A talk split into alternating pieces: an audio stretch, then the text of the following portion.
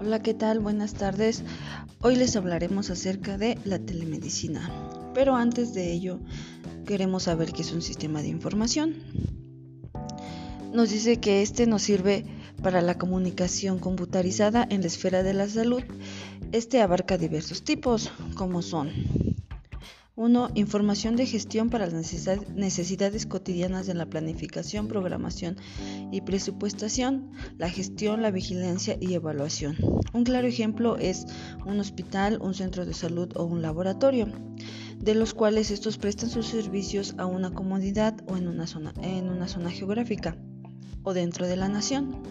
El segundo de ellos es información clínica en apoyo de funciones tales como el diagnóstico y el tratamiento de un paciente. El tercero es la información de vigilancia y el análisis epidemiológico sobre las pautas y tendencias de enfermedades y medidas asistenciales. El cuatro es publicaciones oficiales de documentos.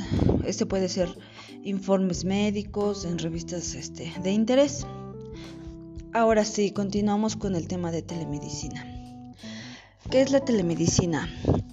La telemedicina busca mejorar la salud de un paciente, permitiendo la comunicación interactiva en tiempo real entre el paciente y el médico o el profesional que preste su servicio.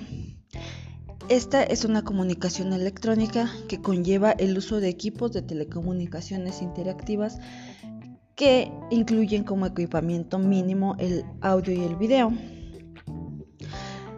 A esto podríamos decir que la telemedicina es la prestación de distintos servicios clínicos de salud gracias a la infraestructura de telecomunicaciones que hoy en día se están desarrollando magníficamente para que para el desarrollo de, de la telemedicina en el mundo y así nuestros profesionales de la salud puedan brindar información inmediatamente a un paciente que lo requiera, ya sea vía internet, vía WhatsApp, vía web, vía videollamada y poder este asistirlo como él se le da, se le desea y que él tenga una atención de calidad.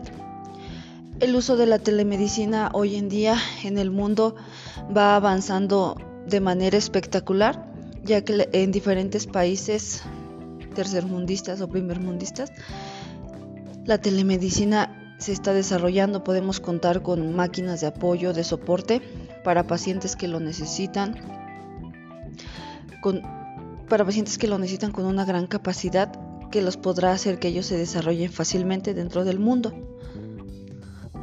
Esto sería todo por hoy.